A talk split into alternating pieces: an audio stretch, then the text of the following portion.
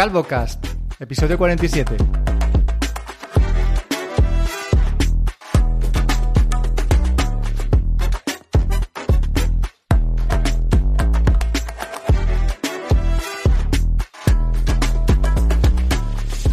Y volvemos aquí una quincena después. Hoy es domingo, día 14 de mayo. Y como no, tengo el inmenso placer de estar acompañado de mi queridísimo Fernando Vidal. Buenos días. Hola, buenos días. ¿Qué tal estamos? Pues estamos muy bien. ¿Y a que no sabes qué va a pasar dentro de poquito más de 10 días? Poquito más de 10 días. Pues dentro de 10 días, pues habrán pasado 10 días. no sé, no tengo ni idea. La verdad, ahora me pillas un poco descolocado. Pues dentro de poquito más de 10 días es mi cumpleaños, Fernando. ¿Qué te parece? ¡Hombre! ¡Hombre! ¡Hombre! Voy a cumplir 42 añazos, chaval. Bueno, chaval es como me siento. Todavía sigues en plena. Todavía no dejas atrás la crisis de las 40, ¿eh? Te queda un poquito más.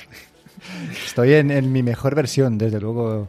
Así me siento. Estoy en, el mejor momento de mi vida en, el tema pues, físico, pero con los achaques de, de los cuarentones. Entonces es como es como una balanza, ¿no? Es, es como, me, veo súper bien, pero tengo achaques. Entonces, sí, joder. Te das cuenta de que venimos de un episodio en el que estabas ahí acojonado con todo y, nos reíamos de tu síndrome hipocondríaco, ¿verdad?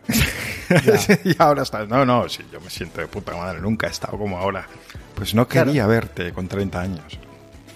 con 30 años estaba peor, físicamente estaba peor. Fíjate que quiero comentarte también ahora que has sacado ese tema de, la salud, que llevo una semana como más desconectado.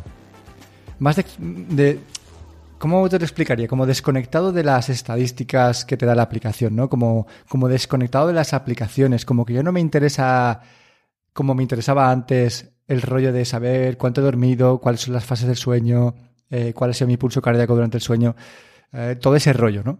Estoy como un poco más más relajado en ese sentido. Como que me importa menos, ¿no? Como que tampoco quiero prestarle tanta atención.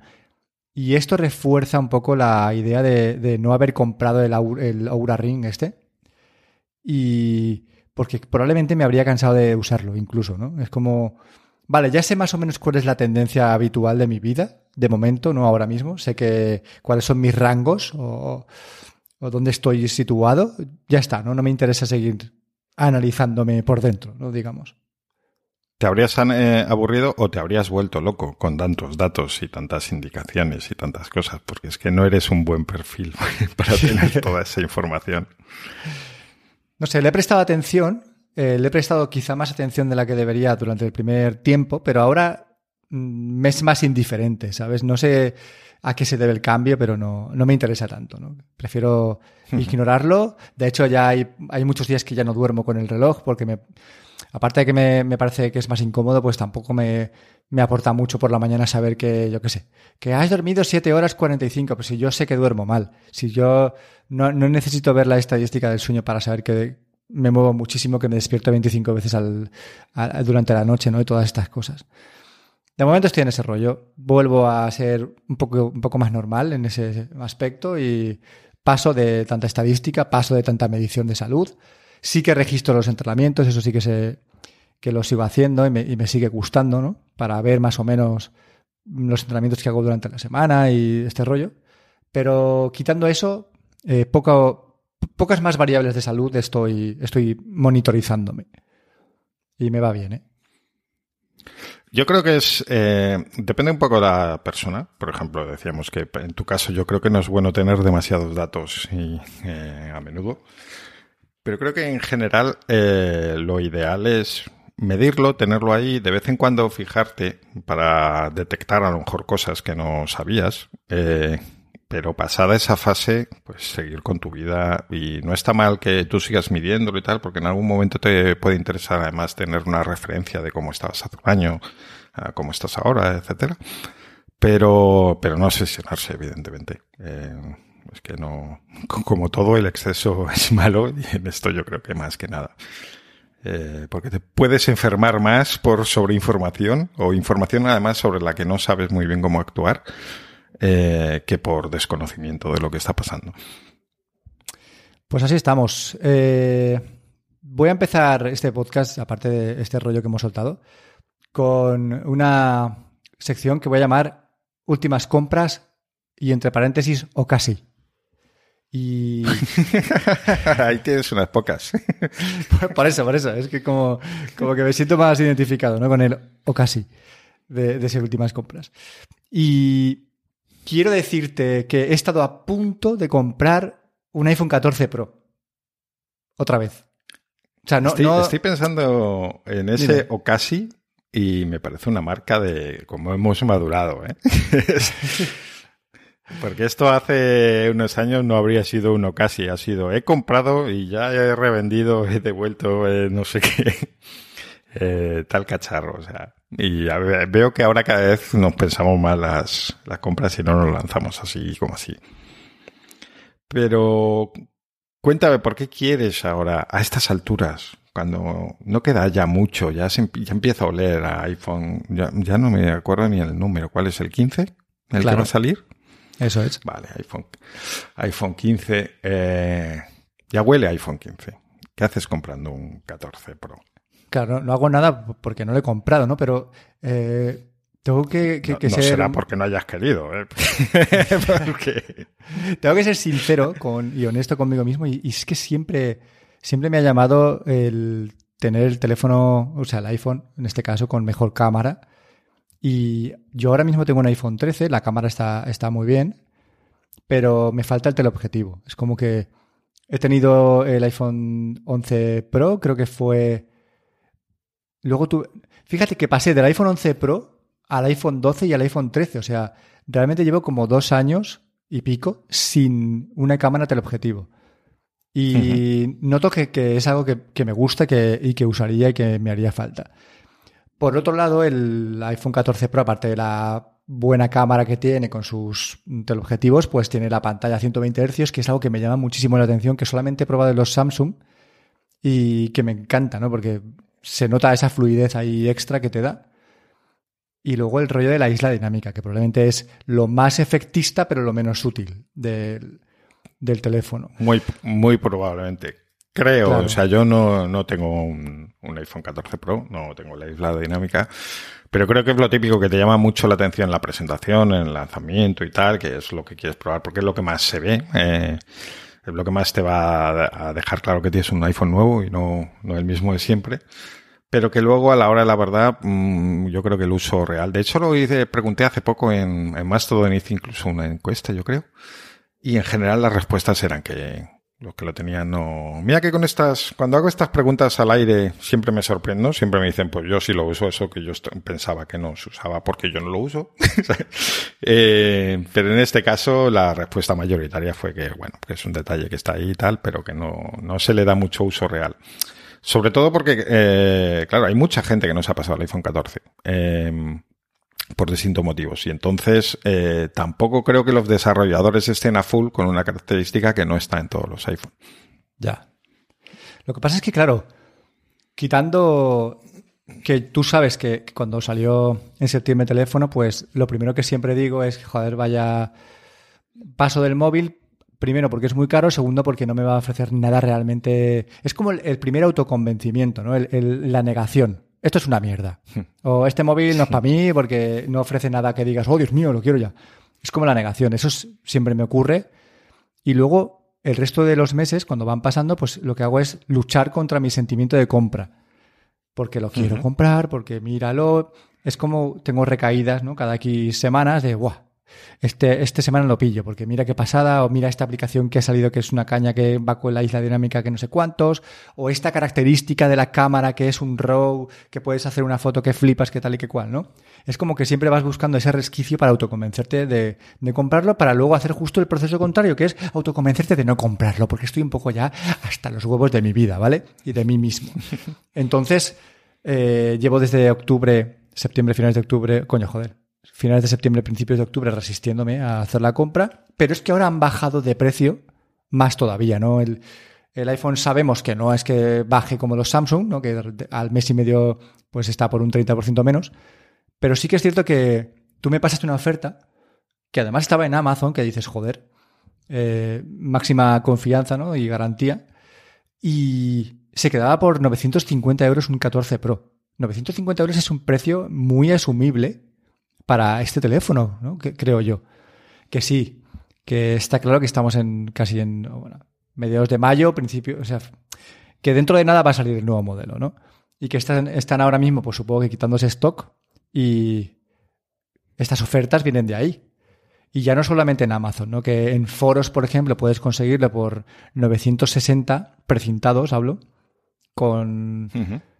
Bueno, es que es un precio que llama la atención, ¿no? Que, dices, joder, porque yo buscaba que tuviera factura de la tienda de Apple o que tuviera factura de, de una tienda pues regional o estatal tipo Carrefour o MediaMarkt, ¿no? No me interesaban...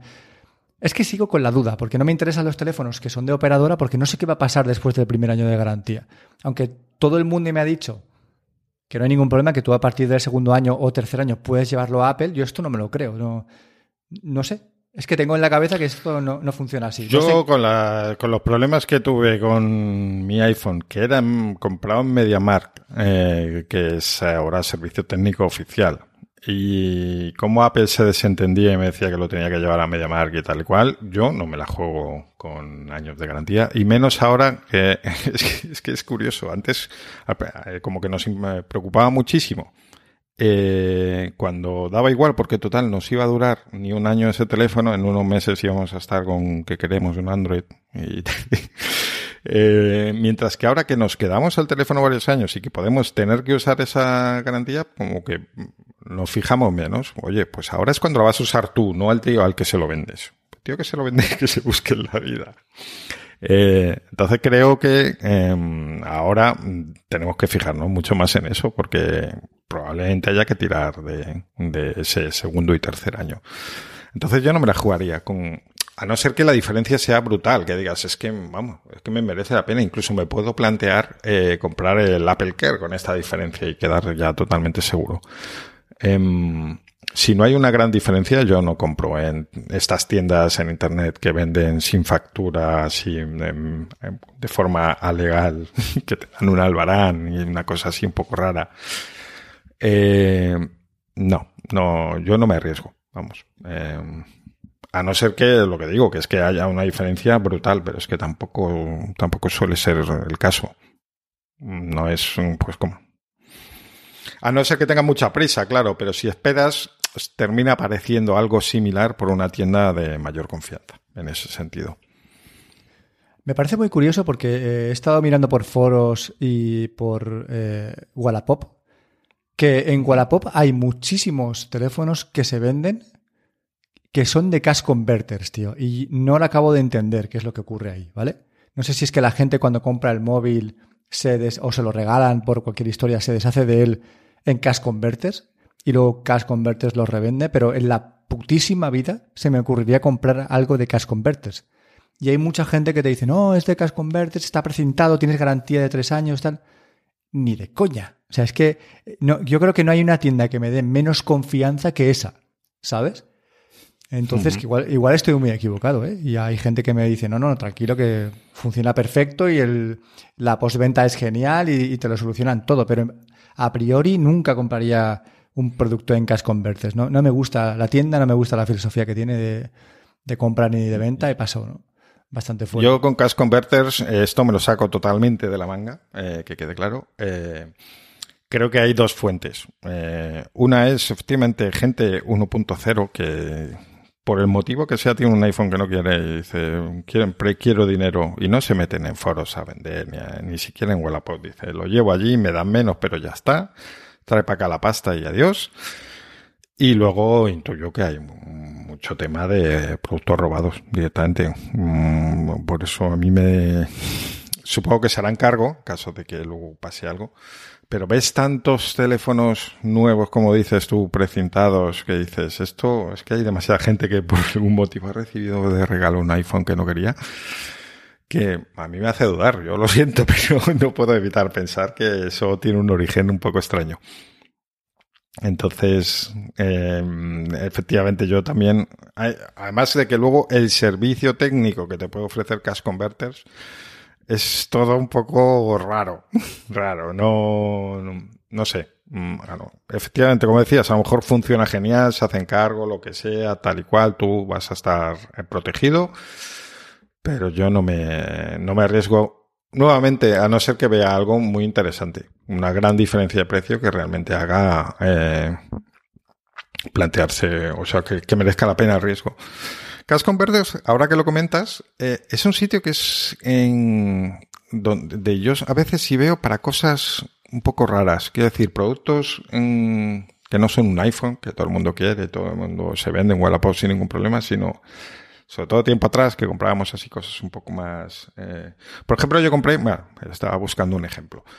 Yo compré hace años un, ordenador de sobremesa que es como un iMac, eh, pero con Google Chrome, con el Chrome OS. Este es un producto muy de nicho. Eh, bueno, pues lo encontré allí y lo encontré muy barato porque como es tan de nicho y en Cash Converters además, un poco somos lo que se nos ocurre ir a buscarlo, que lo tenían súper barato. No me acuerdo cuánto costó, pero fue un precio insultantemente barato. Entonces, para ese tipo de cosas está bien. Pero ya para comprar un iPhone, mm, yo no me tiraría por, ahí. Yo no me fío, por eso paso de ese tipo de tiendas. Pero bueno, lo que comentábamos, ¿no? Que eh, puedes encontrar un iPhone 14 Pro por 950 euros precintado, creo que es un preciazo. Y aún así, aún así he decidido, después de mucho tira y afloje conmigo mismo, pasar del tema, ¿no? Ignorar eh, ese sentimiento de cómpralo ya que te va a encantar y simplemente pues esperar al, al nuevo iPhone 15 ver qué, es lo que trae y seguramente si ahora está en 950 un iPhone 14 Pro, en octubre estará bastante más barato, ¿no? Con, todo con todos los nuevos iPhone presentados. De todas maneras, ¿qué es lo que pasa? Que lo que comentabas, ¿no? Estamos un poquito más maduros, creo yo. Ya no, ya no somos tan ansiosos como antes, no tenemos pues ese ímpetu. Y también que me da mucha pereza volver a poner mi teléfono a la venta, empezar ahí otra vez, ¿no? El, porque mi iPhone 13 tiene un 91% de batería ahora, ahora mismo, de salud. Y para mí vender un iPhone con un 91% de batería es como, como que algo falla, ¿no? Como que el teléfono no está bien. Un 91% de batería, yo ya noto que me dura menos la batería. Y tiene un, año y dos meses, no llega. Y ha bajado un 9%, me parece súper bestia, ¿vale? Eh, la bajada. Y venderlo así ya me da la sensación de que estoy vendiendo un iPhone como defectuoso, ¿no? Entonces, en mi cabeza es, eh, lo tengo que vender por 500 euros, porque no, voy no puedo pedir más porque esa batería está tocada, ¿no?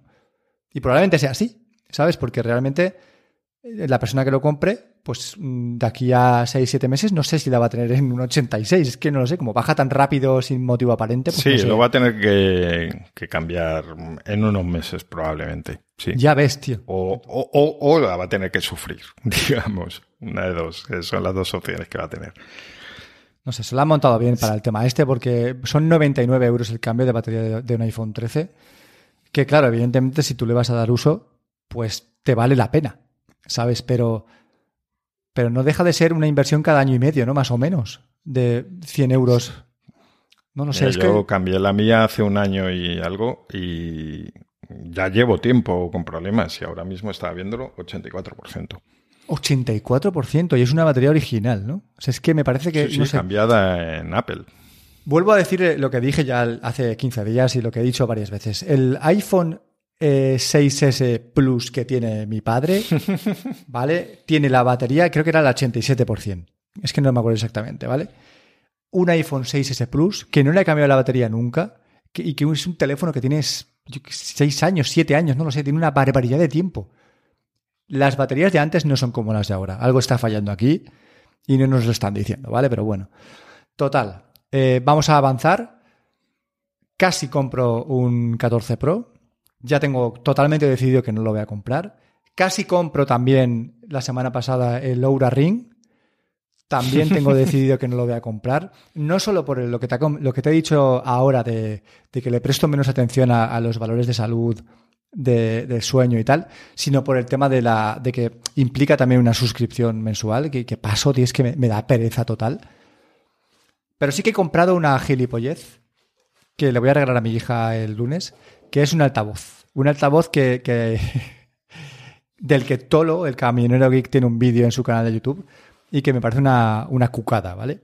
El altavoz es un D-Boom Dito Mic, en fin, tiene un nombre absurdo. es un producto con nombre cojonudo. Pero bueno, que no voy a extenderme sobre eso, simplemente es un altavoz que, que, es Bluetooth, que le puedes poner canciones, que tiene un micrófono para hacer karaoke, que tiene una pantalla, que suena bastante fuerte. Si queréis ver el vídeo, lo dejaremos enlazado al canal de Tolo y le echáis un ojo ahí. Vamos, vamos a poner el vídeo porque es un chaval que está empezando y seguro que le viene muy bien que, pongamos nosotros su enlace. Pero la verdad, a mí me pasaste el enlace y lo vi por curiosidad y eh, es muy curioso ese altavoz. O sea, tiene un montón de cosas que, que como bien dices, me parecen muy bien para, un regalo para un niño porque tiene, tiene un montón de opciones. Eh, lo que dices, tiene el micro y entonces le cambian las voces, que pues, seguro que se lo pasa genial tu hija con, con eso, poniendo vocecillas. Eh, llegará un momento en que te arrepientas de ese regalo. Tiene jueguecitos, puedes hacer un montón de cosas con la pantallita mini que tiene. No sé, eh, eh, os animo a que veáis el vídeo, eh, porque nosotros no lo vamos a explicar bien, ni mucho menos, y nos va no vais a hacer una idea de lo curioso que es el, el cacharrito este. A mí me ha sorprendido un montón. A mí me parece, me parece que le va a encantar, la verdad. Eso sí, el precio que tiene en tiendas es de 129 euros, me parece una barbaridad absoluta, pero gracias Tolo por dejármelo por Así que desde aquí te, mando una felación y el lunes me llegará y ya os contaremos en próximos episodios si lo he reventado contra el suelo o lo sigue usando eh, mi hija Irene. Así que esas son mis, mis últimas compras o casi. Fer, háblame de las tuyas porque a mí me interesa. Pues yo, es que como decía, ya soy un señor mayor y ya no me planteo estas cosas. Eh, hemos visto que ha salido un Pixel 7A, eh, un precio más o menos interesante, así como gama media, digamos, 500 euros, que esto antes era gama alta, pero ya no, ni mucho menos. Y que además te regalan los auriculares ahora mismo, al menos durante el lanzamiento, eh, que tienen un precio oficial de 99 euros. Entonces, bueno, es un pack eh, bastante, que llama la atención y que en otro momento a mí me habría tentado mucho, sobre todo pues en momentos como ahora, de que tengo todavía un iPhone 11 Pro esperando a que dices, por lo menos en cambiar ahora y luego cuando salga el iPhone nuevo ya veremos y estar estos meses con el Pixel, es otro años atrás habría sucedido. Eh, pero ahora no, porque pues, es lo que decimos. Em, ya no es solo tener que vender el teléfono viejo, mal vender a estas alturas y más con esa batería. Eh, un iPhone que por otro lado funcionaba bastante bien, o sea, así que, vamos, está al 90%, digamos, en, prestaciones. Em, el problema es todo lo que tienes que cambiar alrededor, al, pues lo que hemos hablado mucho de ecosistemas y demás, de, bueno, pues ya tengo que buscar otro reloj o no usar reloj y volver a, o sea, volver a un reloj normal, que me dé la hora y ya está. Eh, y muchos, muchos otros cambios que al final dices, ponte a buscar clientes de más todo. Por ejemplo, la aplicación que tienes para no sé qué, ya tienes que buscar la alternativa. No sé, no, no apetece.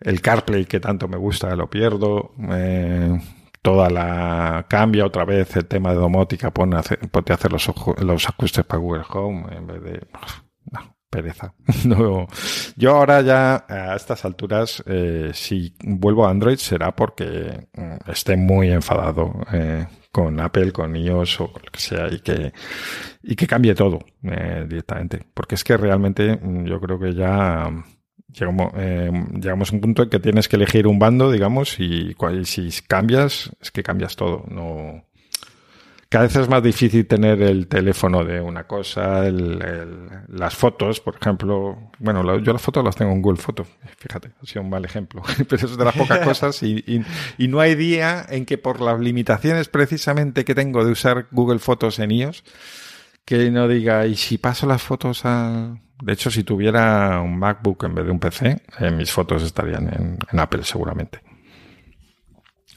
Así que nada, pues eh, fueron tiempos locos estos de saltar de un ecosistema a otro. Además es que, eh, no sé, antes eh, había como más cambio, más más expectativas. Ahora ya es que sé que voy a ir allí, voy a encontrar un teléfono que me va a gustar, que a mí los Pixels siempre me han gustado Me parece que en tamaño, relación tamaño-peso, que es una cosa que me gusta mucho, está muy bien.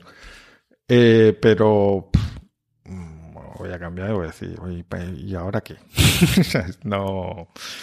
Es como lo de cambiar de iPhone también. Eh, ya cambiar de un iPhone a otro, yo cuando comentabas esto que querías el iPhone 14, digo, si es que te vas a cambiar el teléfono, vas a tener el telefoto muy bien, pero no te va a merecer la pena este dinero extra que vas a gastar más todo este movimiento de reventa y no sé qué. Si no necesitas cambiar el teléfono, no, no lo cambies. Con lo que yo he sido, ¿eh?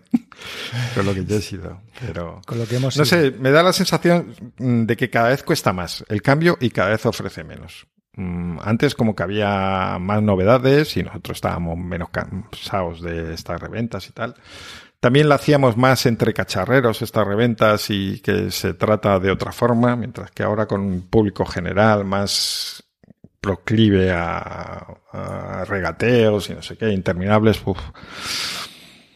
a dejarte tirado a última hora en la, cuando quieren el esto, no sé, entre cacharreros había como un código ahí que se respetaban ciertas cosas y era todo más fácil, aunque el público objetivo de tu venta fuera menor. Entonces, no sé, bueno, resumiendo que, que yo estoy en fase de si no necesito cambiar, no voy a cambiar aún así. Fíjate que me planteo todavía si compraré el 15, ¿eh? que, que ya, ya tiene mi teléfono, tendrá 14 años, o 4 años para cuando... 14 años. 14 años.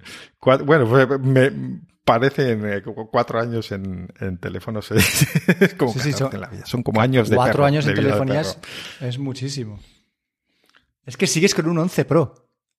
Sí, sí, y, es que mi principal problema es la batería. Y se puede cambiar. No te creas. Sí, por eso mismo. Mm, sí, empiezo a tener problemas con el USB, que probablemente si cambio la batería, pues aprovecharía para, o preguntaría al menos si es muy caro ese cambio de pieza. Pero mm, es que no veo. Mira, hace años tenía aquí un familiar que estuvo, bueno, él vive en Inglaterra y estuvo un, mes aquí en mi casa. Eh, vimos juntos, él también es muy de comprarse todo de Apple, tal, al día lanzamiento y demás. Eh, salió, estábamos en fase beta de iOS y yo le dije, ¿por qué no te instalas la beta? Porque también te gusta esto, tal, y además prueba no sé qué, prueba no sé cuánto. Y me decía, es que si no, cuando me llega el teléfono eh, nuevo, me quedo con cara de tonto porque veo que es el mismo teléfono que tenía. Y prefiero tener por lo menos el sistema operativo nuevo para que me dé más sensación de que, de que he cambiado. Y me llamó mucho la atención eso. Eh, dije, pues, mm, oye, pues, pues es que es cierto. Realmente. razón, sí, sí, eh, sí. Y bueno, mm, pues ante eso, mm, no sé yo si voy a cambiar. No lo, no lo veo nada claro. Sí que tengo un, otro problemilla que tengo es eh, con el espacio, y con esto voy a unir con otro tema. Em, eh, mi iPhone tiene 64 gigas y sí que cuando llega una actualización muchas veces me dice, tienes mm, todo ocupado, no te llega para descargar la actualización. No pasa nada porque realmente lo lleno pues por descuido, simplemente pues porque tengo muchos podcasts pendientes, por ejemplo, porque hace tiempo que no sincronizo y borro las fotos, eh, por cosas así. Eh, pero la última vez, eh, al, ver la notificación de que tenía el espacio lleno y no podía instalar la actualización, fui a ver lo que las aplicaciones que más estaban ocupando y la primera fue YouTube. dije, hostia, qué curioso, ¿no? Eh, y no me acuerdo cuánto era, pero era muchísimo espacio que tenía ocupado. Vale, para, para, para, para, para, para, para, para, para. No lo vas a contar ahora. No lo, vas a voy a contar ahora. No. ¿Por qué? Porque quiero que lo enlaces con la, con la otra cosa que, que me flipa que, y además tiene que ver con Google las dos. ¿Sabes? Quiero que lo cuentes cuando acabemos esta sesión. Esta sección, esta sesión no. Entonces, ¿qué voy ¿dónde vamos a pasar? Mira, voy a contarle a la gente que hemos probado Blue Sky la aplicación de Jack Dorsey, el fundador de. pues sí, hablo en plural majestático. Pues del fundador de, Twitter, que se fue de Twitter, que luego ha sacado una aplicación que quiere ser Twitter, pero que se llama Blue Sky. Lo he probado.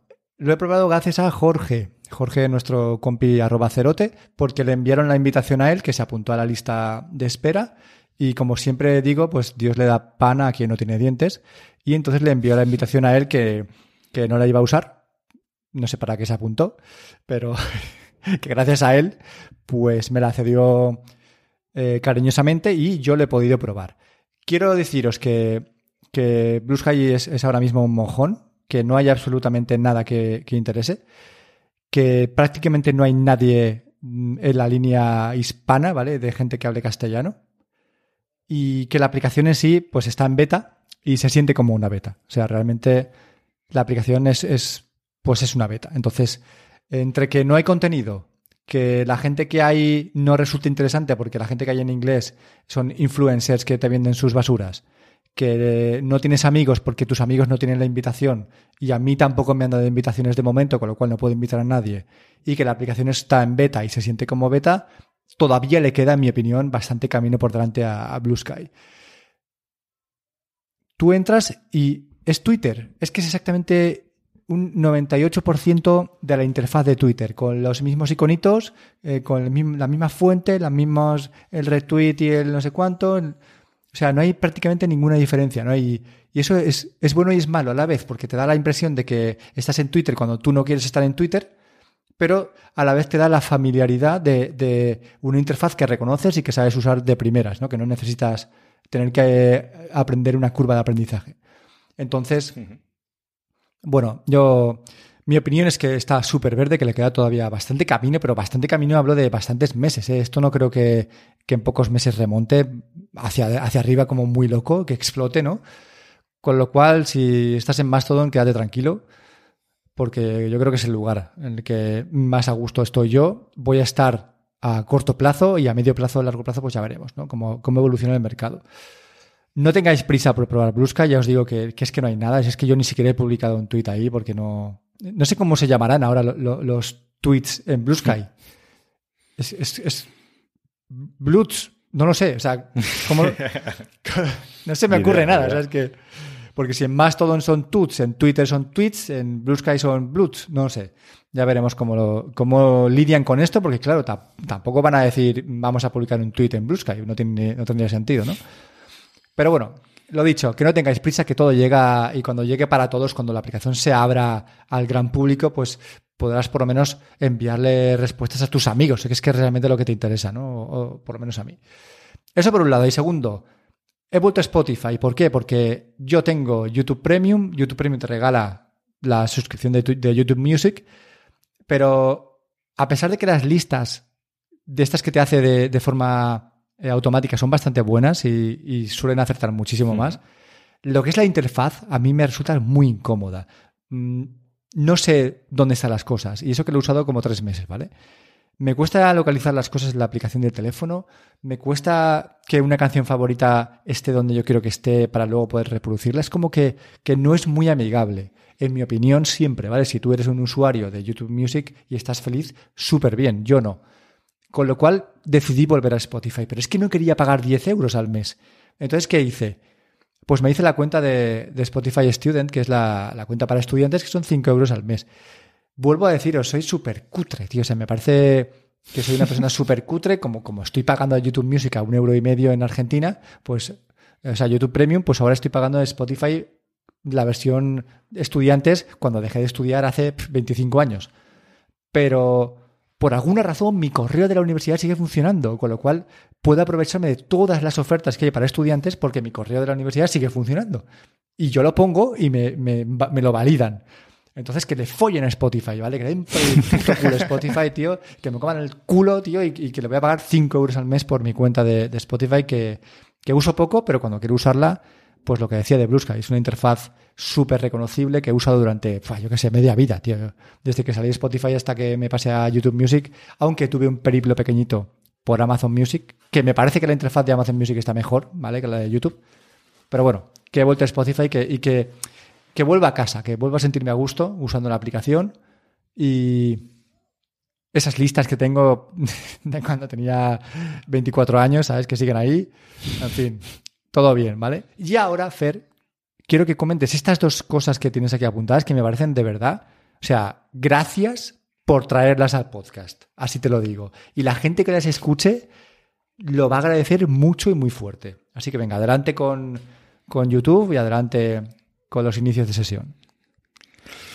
Pues eh, decíamos, em, YouTube ocupa mucho espacio. qué raro. Eh, bien es cierto que eh, últimamente había visto bastantes vídeos de YouTube, con esto de que tenemos la cuenta premium y tal, igual me había animado mucho más que antes, pero me extrañaba que guardase tantísimo en caché. ¿Y qué pasa? Pues un poco después me saltó ahí una notificación al actualizar de ahora descargamos cositas en segundo plano. Así como te hace Netflix, por ejemplo, que te mm, hace una descarga de los próximos capítulos de las series que estás viendo. Bueno, pues parece ser que YouTube hace esto mismo.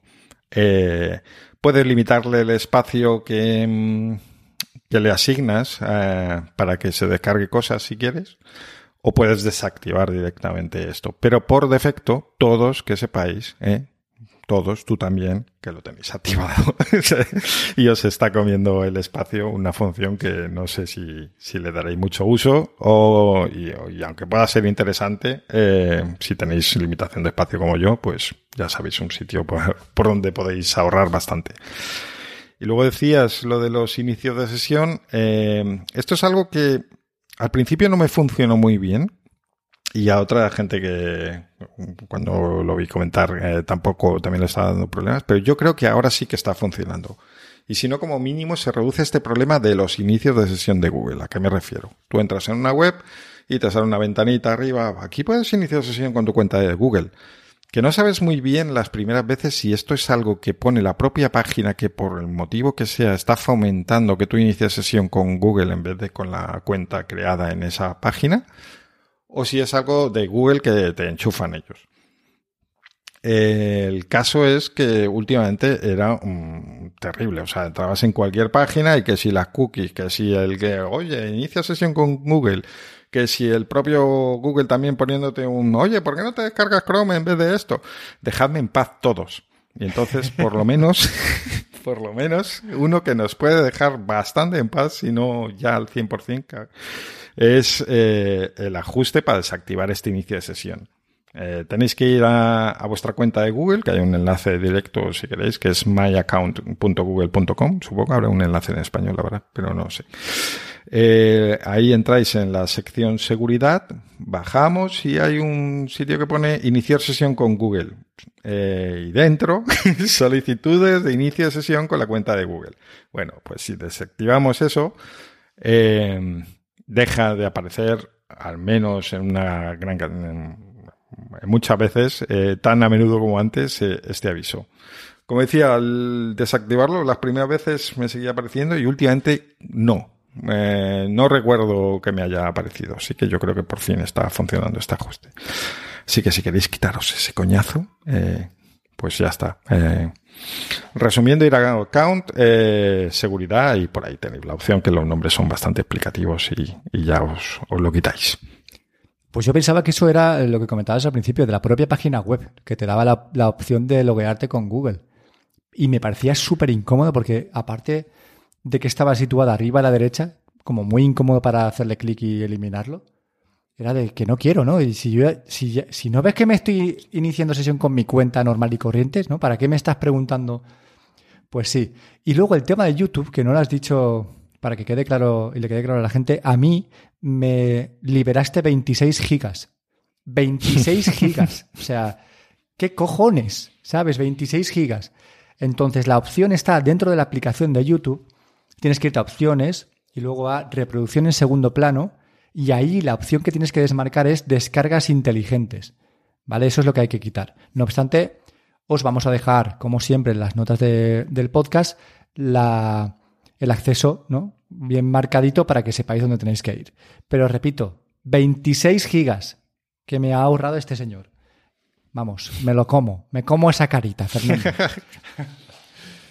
Así que nada, yo creo que con esto y con eh, una noticia rápida que vamos a comentar, vamos a acabar la sección de, tecnología en general, y es que WhatsApp está probando los canales, tío. ¿Qué te parece? O sea, ¿tú crees que en algún momento Telegram dejará de ser lo que es Telegram y la gente se pasará a WhatsApp porque tiene canales, ¿no? Que es lo que más. Yo creo que los canales es lo que más diferencia a WhatsApp de Telegram, ¿no? El rollo de, de poder hacer un canal de lo que sea, desde, desde ver la Fórmula 1 en directo hasta películas, revistas, hasta libros, hasta, bueno, luego gente normal haciendo sus chats, ¿no? Y dentro de los canales tener, eh, pues, eh, sus distintos puntos de como si fuera un foro, ¿no? Este rollo de Telegram. Hmm. Si eso lo copia WhatsApp, ¿la gente dejará de usar Telegram? ¿Tú crees que llegará ese momento? Mm, te iba a decir que no, porque es una función, pues, todavía un poco friki, pero es curioso que eh, yo creo que eh, mucha gente ha llegado a Telegram por los canales, precisamente. Eh, gente en 1.0, población civil porque a lo mejor a ti no te interesaba Telegram, pero resulta que, eh, pues, pues, mira, estoy en, yo tengo IPTV y los buenos señores que llevan este servicio totalmente alegal tienen un canal de Telegram donde dan noticias sobre el estado, si hay problemas, eh, te ponen a veces, por, por ejemplo, los partidos, los próximos partidos que van a poner, etcétera. Entonces, eh, eso ha sido muchas veces la puerta de entrada de población civil a Telegram. De, no, no, no tengo ningún interés en ya con WhatsApp me llega, pero claro, es que esto sí que me interesa. Entonces, y para eso justo, pues tengo que tener Telegram porque en WhatsApp no, como no hay canales, pues no lo hacen. Eh, para quien no lo sepa, la principal diferencia entre un canal y un grupo es que en el canal eh, solo publica el creador, si así lo decide. Y eso está bien para muchos servicios o para, pues, por ejemplo, si hiciéramos un canal del podcast de Calvocast, que no queremos un foro, no queremos que la gente publique, pero solo queremos dar las noticias de cuando hemos publicado, por ejemplo, eh, un nuevo capítulo. Bueno, para estas cosas está bien y, lo que digo, ha sido puerta de entrada para mucha gente. Yo creo que ha habido gente que ha vuelto a Telegram eh, precisamente porque le ha interesado algún canal. Pero no creo que la gente piense que los canales son la principal función de... Si, si quitasen los canales de Telegram, si los quitasen en vez de ponerlos en el otro lado, eh, yo no dejaría de usar Telegram por eso. Entonces, no, no, no sé. Sí que es cierto que WhatsApp ha mejorado mucho últimamente. o sea, se ha puesto al día. Mm, Telegram tiene su ritmo de añadir cosas bastante locos. Eh, con funciones bastante interesantes y tal, pero mm, todas las lagunas que tenía WhatsApp gordas, eh, yo creo que se han solucionado, la gran mayoría. Por lo que no tengo ningún interés en volver a WhatsApp, pero podría hacerlo. Eh, o sea, ahora sí que, pues si por cualquier motivo mm, me enfadase con Telegram, volvería, podría volver a WhatsApp sin problema. Pero bueno, no sé. Yo ahora mismo estoy, la verdad es que estoy bastante contento mm, con los dos porque es una forma para mí de separar la gente que me interesa para el día a día la tengo en Telegram y en WhatsApp tengo lo demás, digamos. A mí lo que más me molesta de WhatsApp es que, a diferencia de Telegram, tengo abajo cinco iconos que no puedo quitar. Entonces, por ejemplo, tengo a la izquierda el rollo este de las stories, que nunca las veo, jamás en la vida veo las stories de WhatsApp y es una pestaña que me gustaría eliminar y, que desapareciera de ahí. Están las comunidades, que me pasa lo mismo, y están las llamadas, que me pasa lo mismo. O sea, no quiero tener eso ahí abajo. Me molesta a la vista. Sin embargo, en Telegram tengo los contactos, las chats y los ajustes y la interfaz es mucho más limpia.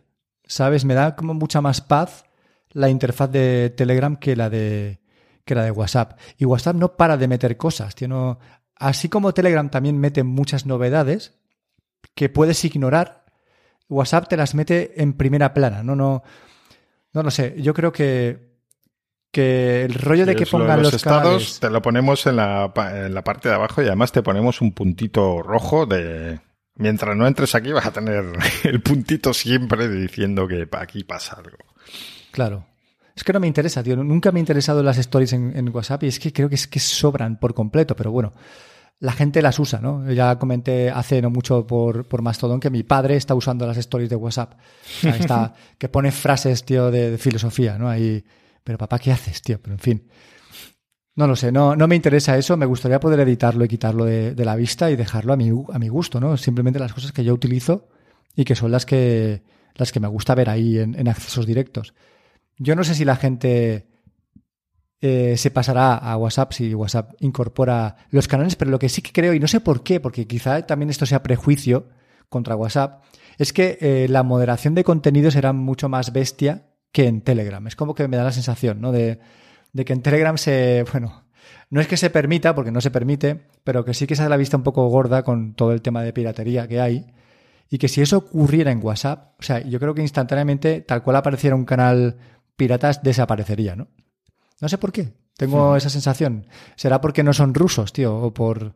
No sé. No sé cuál es el motivo. Quizá, ya te digo, sea simplemente prejuicio. Porque no. Bueno, es que, claro, a Facebook no le interesa nada que eh, los propietarios de los derechos, que son sus anunciantes, eh, se sientan perjudicados por una aplicación de Facebook.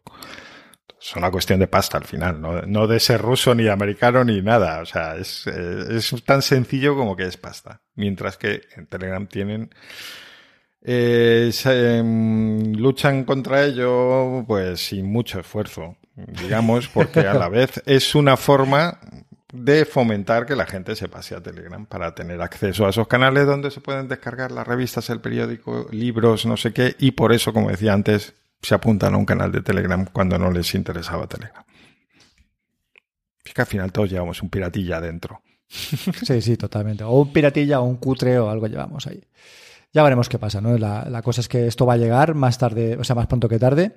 Y una vez llegue, pues habrá que, habrá que valorar cómo es. Yo de momento, o en principio, no creo que lo utilice, porque tengo todo el chiringo montado en, en Telegram y me va perfecto. Así que veremos esas novedades, cómo, cómo se integran en nuestra vida y luego pues ya decidiremos. Y con esto hemos terminado la sección de tecnología, la más grande del podcast, porque ahora viene la favorita de Jorge, que es videogames a los 40, gente mayor que juega videojuegos. y, y, nada, Fer, cuéntame, ¿qué has estado haciendo estos 15 días?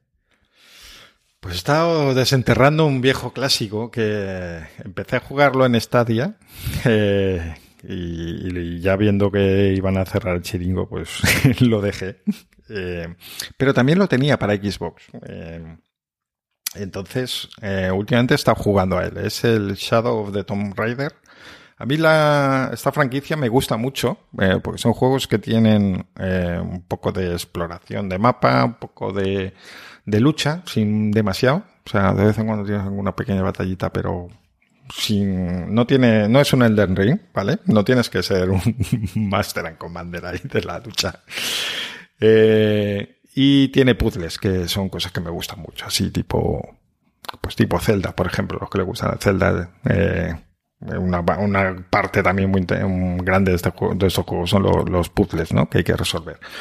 Eh, y me, me, lo, me, lo, he acabado estos días y la verdad es que me encanta. O sea, estoy ahora, fíjate que es un juego que salió hace, pues, yo qué sé, cuatro años a lo mejor, más o menos.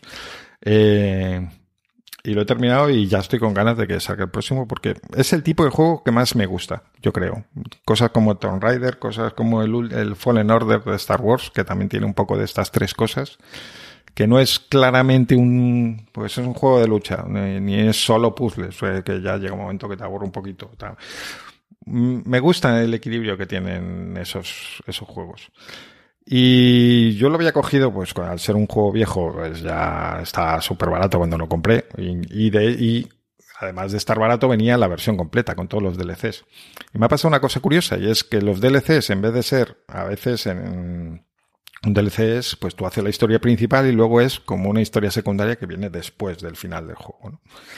En este caso eran simplemente más, más tumbas, que las tumbas son pues, cavernas que te encuentras tal, con que te plantean un puzzle que tienes que resolver, pero estaban integradas en mitad del juego, de forma que yo iba haciendo los DLCs sin darme cuenta, porque tampoco había querido informarme mucho sobre, sobre esto, ¿no? Simplemente me puse a jugar. Sí que notaba que a veces había puzzles de estos tumbas que eran como muy largos y pero muy divertidos. Eh, y luego al terminar y ya informarme un poco vi que esos es que eran eran DLCs. A lo que voy con esto es que me han gustado y quizá esas tumbas, esos puzzles, han sido los que más me han divertido. Y ha sido una de las pocas veces que he visto un DLC que realmente he dicho, ¿cómo mola? O sea, esto merecía la pena pagar algo por él. No como, por ejemplo, en Assassin's Creed, que cuando ya estás aburridísimo del juego, o sea, es que encima te meten historias adicionales en medio que dicen, no, no, por favor, que quiero, quiero acabar con la historia y no me metas otra cosa. No sé, me, si lo encontráis de oferta y os gustan este tipo de juegos, si no habéis jugado todavía, eh, yo lo, os lo recomiendo, porque a mí me parecen bastante divertidos. Intuyo que a ti no, porque no te gustó el Fallen Order. Has comprado el, el Tomb Raider por tercera vez. No, no, pues segunda vez. O sea, este ya lo tenía, que no sé, lo compré hace, hace bastante tiempo. Pero escúchame, estás jugando en Play. No, no, en, eh, en la Xbox. Yo es que tengo la Xbox vieja todavía. ¿eh? Ah, cojones. La Xbox vieja no la llegué a vender y, ahora pues si algún, la tengo en la oficina y cuando tengo un ratito libre y tal, pues a veces eh, digo, venga, voy a, echar, a, hacer una tumba.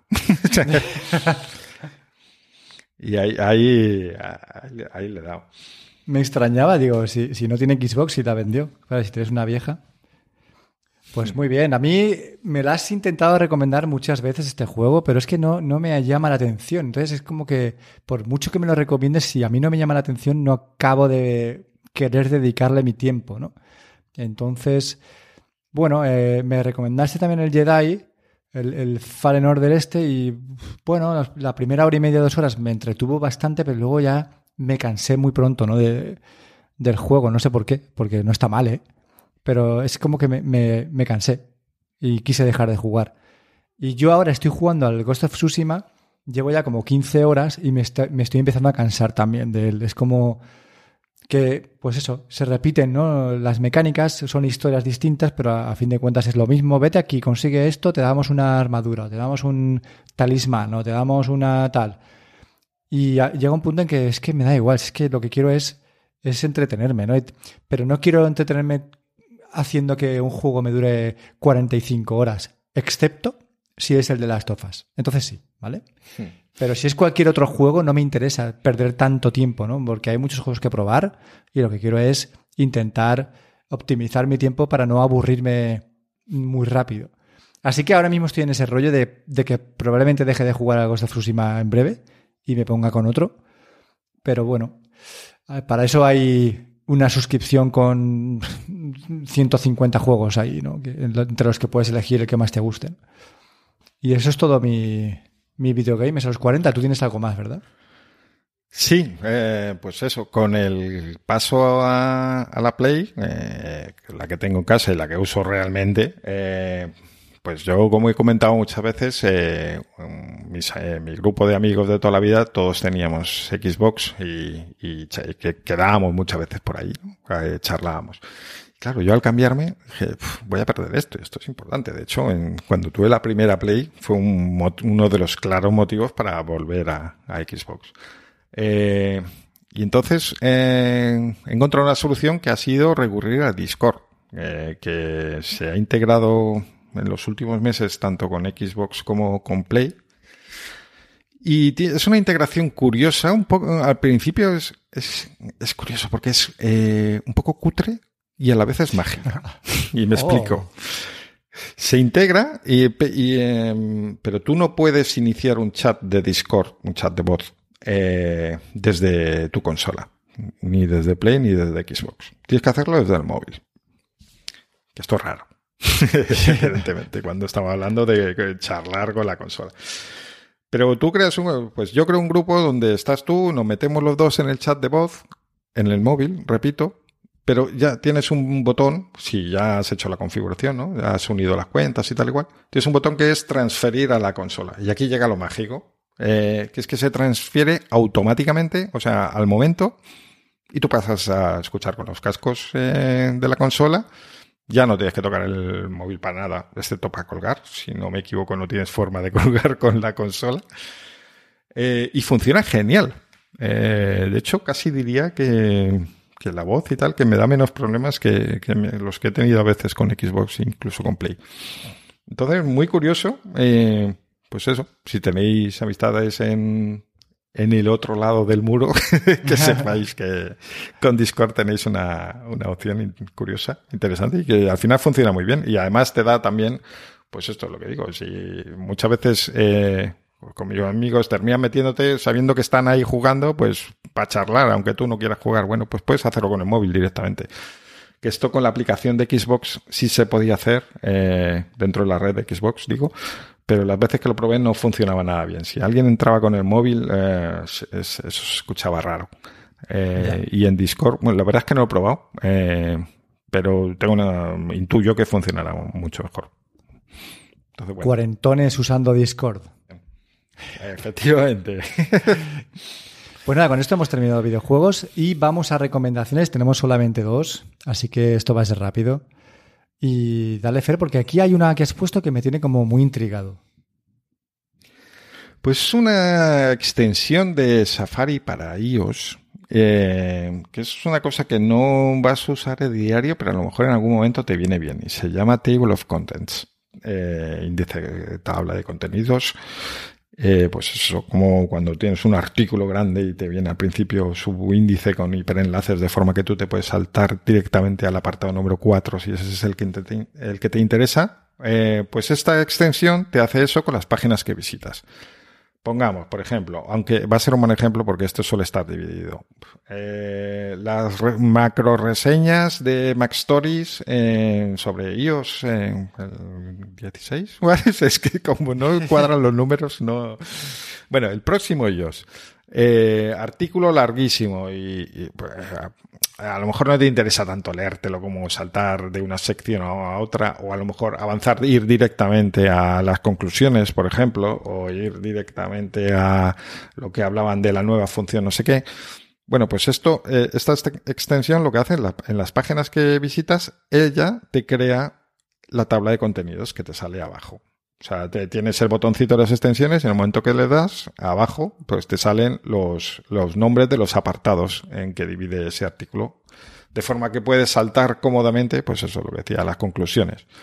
Mira, estoy pensando un mejor ejemplo, las, el DC Rainmaker, que es un, un blog con reseñas kilométricas sobre cacharros deportivos, relojes y todo esto que hemos comentado alguna vez. Eh, eh, Jorge lo, lo recomienda mucho pues ahí, ahí viene genial, por ejemplo. Eh, para no tener que estar dándole al dedo ahí cuando solo te interesan las conclusiones o en ese primer momento solo quieres ver eso y luego ya veremos.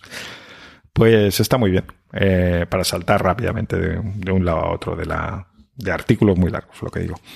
Muy bien, es como, como un índice, ¿no? Como capitular un podcast. Sí. Que te deja, Aparte con hiperenlaces a los que puedes acceder directamente, que eso supongo que es lo que más interesa.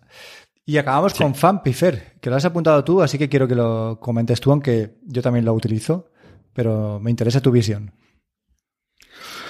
Vamos a ver, es, un cliente web eh, como Elk, LK, del que hablamos hace tiempo para Mastodon, eh, y me gusta mucho. Es, o sea, es muy bonito. Em, me gusta tanto en, el escritorio como en, incluso en el móvil, eh, acceder a la web a través de, de Fampi. Y de hecho, si tuvieran aplicación para ellos con, bueno, digo la aplicación para ellos porque lo que me interesa más que nada, porque ya digo que es eh, acceder por web en el móvil, pues está bien. Eh, sobre todo, si tuviera sincronización eh, entre, entre la web en iOS y la web en el escritorio, sería el cliente que, que usase. Mira, estoy abriéndolo ahora y me está tardando un montón en cargar. Se acaba de romper en directo. Por primera vez, eh, creo que era por mi conexión que no iba bien, esa tengo la wifi al momento se ha puesto. Bueno, no sé, es muy chulo, tiene alguna función curiosa, como por ejemplo que los boosts, retweets, o como queramos llamarles, eh, los separa en una sección aparte, de forma que te los puedes saltar si no te interesa, o todo lo contrario, te puedes centrar en lo que ha, ha impulsado, digamos, la, eh, tus, tus seguidores. Mm, no sé, mm, me parece muy chula y me gusta mucho, os la recomiendo, sobre todo a los que tenéis Windows o Linux, quiero decir que no tenéis... Eh, la mayoría de los clientes, de los que hablo de mundo iOS, claro, en Mac tenéis muchas de estas opciones, pues eh, usáis Tweetbot, tenéis Tweetbot para Mac, etcétera.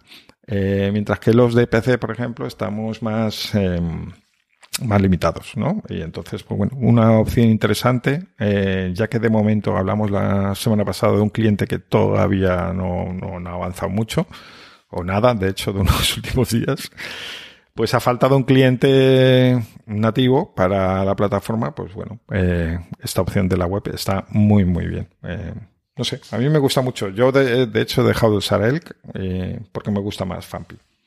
Yo también estoy usando Fampi, lo que no me gusta es el nombre. Creo que lo que es el, el naming no está muy, muy trabajado, ¿sabes? No... Pero lo que es la, la aplicación web, la verdad es que me ha acabado convenciendo. Nunca sabe dónde va esa H, ¿no? Del nombre. Sí, exacto. Es que, joder, qué mal, cabrones. De todas formas, eh, me ha acabado convenciendo, aunque sí que de vez en cuando entro en Elk, elk.zone para ver, porque se va actualizando, ¿no? Y van solucionando los problemas que tiene. Y Fampi también se va actualizando y y de repente llegas un día y pues te han cambiado algunas cosas, ¿no? la pestaña de notificaciones ya no se abre aparte, sino que es flotante, yo qué sé. Van haciendo sus cositas y la verdad es que el diseño es súper bonito, las animaciones que tiene son preciosas y cómo se mueve. Así que nada, fampi.social para eh, Mastodon, pues totalmente recomendado. Y con esto, eh, don Fernando Vidal, hemos terminado el podcast eh, de esta quincena.